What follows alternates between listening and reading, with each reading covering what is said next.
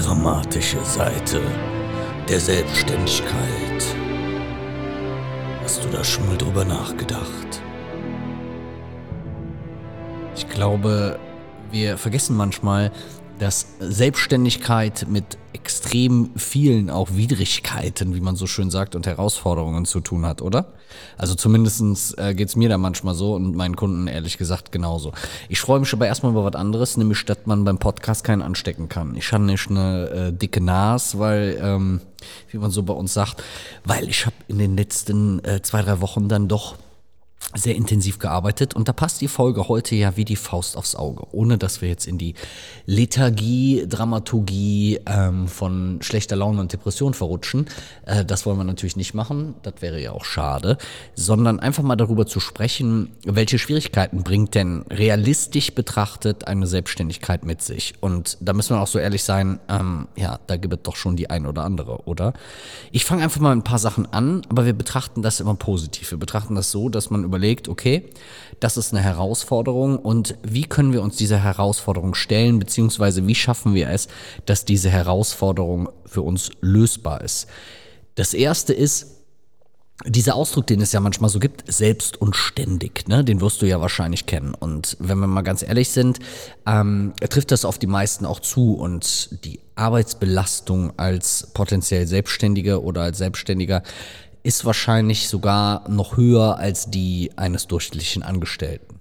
Jetzt kann man natürlich sagen, okay, gut, du bist ja auch frei in deiner Zeitgestaltung und kannst Dinge ähm, so planen, wie du willst, aber dennoch wird es oft so sein, dass du eigentlich komplett eingefärbt bist mit der Arbeit, dass es anders ist als im Büro, wo du um 17, 18, 19 Uhr einfach den Stift fallen lassen kannst, dann nach Hause gehst und dich quasi ja zwingen musst, auch aufzuhören. Und da will ich ganz ehrlich sein, das fällt auch mir oft extrem schwer, weil es gibt immer etwas zu tun. Und das ist halt der Punkt. Es gibt immer etwas zu tun und alles bringt dich potenziell auch so ein Stück weit weiter. Das heißt, sobald du hingehst und sagst, ich mache eine Pause, gibt es keine Dinge mehr, die dann getan werden. Und wenn die nicht mehr getan werden, hat man oft das Gefühl, man kommt gerade nicht mehr weiter.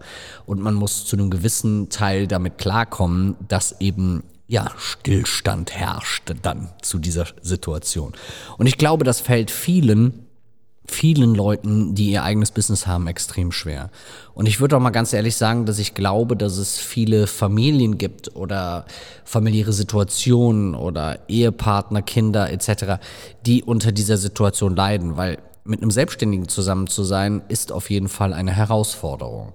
Du musst so gesettelt für dich selber sein, dass du sagen kannst, okay, ich kann jetzt hier gerade mal abschalten oder ich leg das mal weg oder ich schieb das an die Seite oder ich mach das wann anders. Das, was uns in einem Angestelltenverhältnis ganz häufig sehr, sehr leicht fällt, fällt uns in unserer eigenen Selbstständigkeit doch häufig sehr, sehr schwer. Warum ist das so? Das ist einfach so, weil es ist ja dein eigenes Baby und du willst vorankommen, du willst dafür was tun und dann fällt es dir umso schwerer, dich selber zu bremsen. Äh, natürlich gibt es Leute, die sagen, hey, ja, hier gar kein Problem, aber auch ein gewisser Teil davon, glaube ich, ist schon so, ähm, die dann vielleicht auch manchmal gar nicht so an ihre Idee glauben. Das trifft nicht auf jeden zu. Es gibt Leute, die sind, was ihr Zeitmanagement angeht, exzellent ähm, geplant und ähm, super selbst organisiert. Aber glaube ich, ich glaube dennoch, dass es ein paar Leute auch gibt, denen das vermeintlich total leicht fällt, die vielleicht nicht immer mit 100% Feuer und Flamme da drin sind. Das ist so eine Herausforderung der potenziellen Selbstständigkeit. Die zweite Herausforderung ist der Druck. Ähm, wir wollen mal ganz ehrlich sein, der Druck, den eine Selbstständigkeit, ein eigenes Unternehmen mit sich bringt, der ist doch häufig echt nicht klein, oder? Also einfach ähm, immer über alles ein Auge zu haben, immer für alles auch verantwortlich zu sein und natürlich dadurch auch verantwortlich zu sein, dass zum Beispiel genug Kohle reinkommt. Das heißt, wenn du jetzt ähm, den Unterhalt deiner Familie mit deiner Selbstständigkeit finanzierst und deine Selbstständigkeit von einem auf den anderen Monat nicht mehr klappt oder nicht mehr funktioniert, dann ist das doch eine Herausforderung. Und aus dieser Herausforderung entsteht ein Druck. Ein Druck ähm, zu, äh, zu versuchen, es zu schaffen. Und der Druck kann eben ja bis zu äh, körperlichen äh, Auswirkungen ähm, ganz, ganz stark auf dich ähm, einschlagen, um es mal relativ hart zu sagen. Und du musst ja irgendwie ein Stück weit lernen, mit diesem Druck klarzukommen. Das heißt, zu überlegen, was kann ich denn machen, um diesem Druck ein Stück weit Raum zu geben, um diesem Druck zu entweichen, ähm, um es für mich einfacher und leichter oder lockerer zu machen.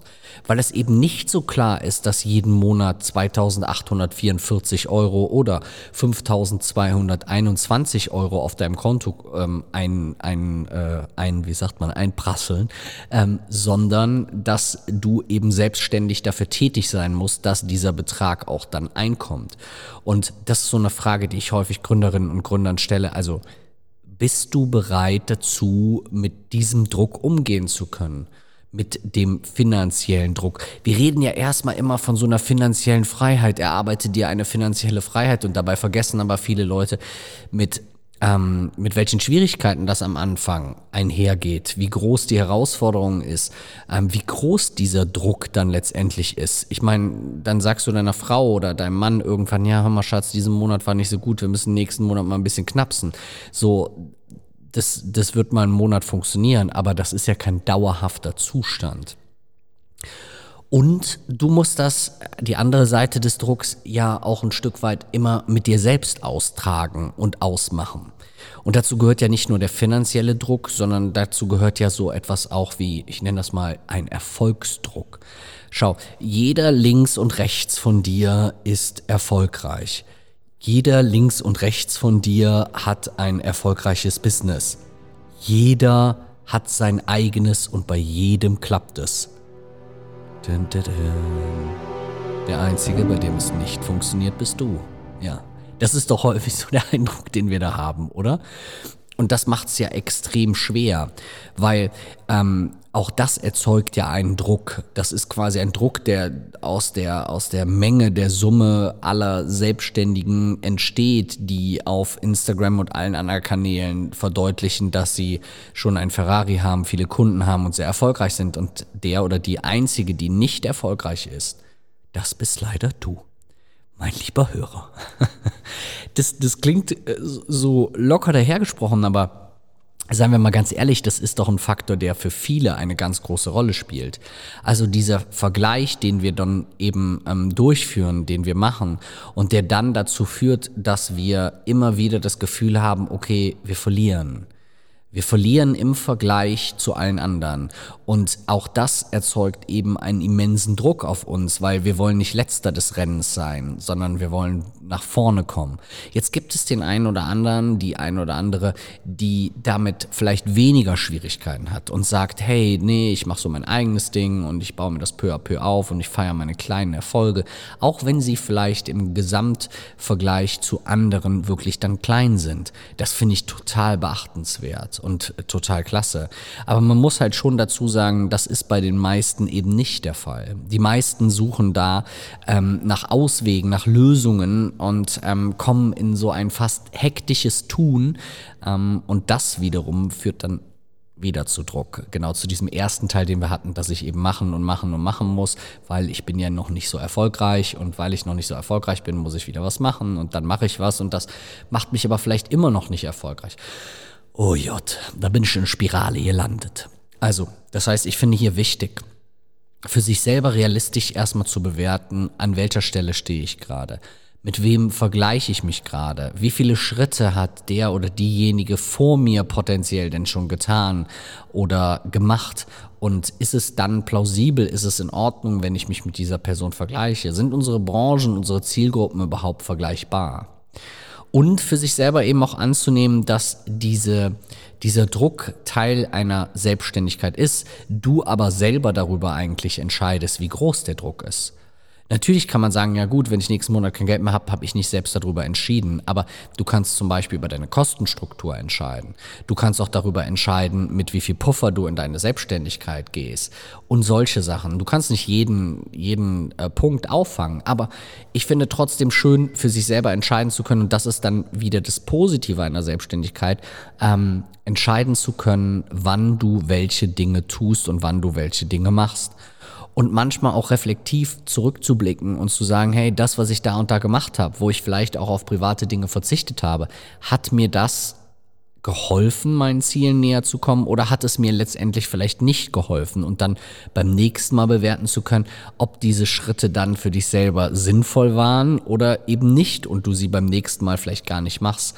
Weil was man oft falsch macht, ist tun oder etwas zu tun nur um des Tuns willen ich hoffe, du kannst mir da so ein bisschen folgen, aber dass man halt Sachen macht, man weiß gerade nicht, was man machen sollte und man denkt, dass man jetzt etwas tut. Hauptsache, dass man etwas tut. Also ist eine Situation, die ich total nachvollziehen kann und auch eine Situation, die ich von mir selber oft kenne, wo ich so merke, jetzt vielleicht ein paar Jahre später, das und das läuft schon, das und das läuft schon und ich so fast auf der Suche bin nach Dingen, die ich potenziell machen oder tun kann, um da eben nächste Schritte zu finden. Manchmal gibt es aber gerade noch keinen Weg, manchmal gibt es auch noch keinen Pfad. Vielleicht muss der sich jetzt gerade erstmal finden, vielleicht muss die Hecke erstmal aufgehen, um in diesem Bild zu bleiben.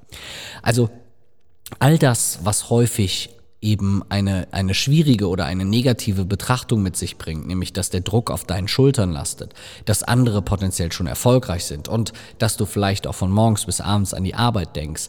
All das kannst du zu einem großen Teil selbst bestimmen und hat ganz viel mit dir, deinem Mindset und deiner Einstellung zu tun. Das heißt, fast alle Probleme oder Herausforderungen, die aus einer Selbstständigkeit heraus entstehen, lassen sich auch mit den Vorteilen einer Selbstständigkeit wiederum lösen. Klingt vielleicht einfach, aber trifft es in manchen Momenten eigentlich ziemlich gut. Ich habe mich gefreut, wenn du dabei warst und wenn dir die Tipps ein bisschen helfen und ich freue mich, wenn wir uns bei der nächsten Folge hören. Bis bald, dein Onkel Schmonzer.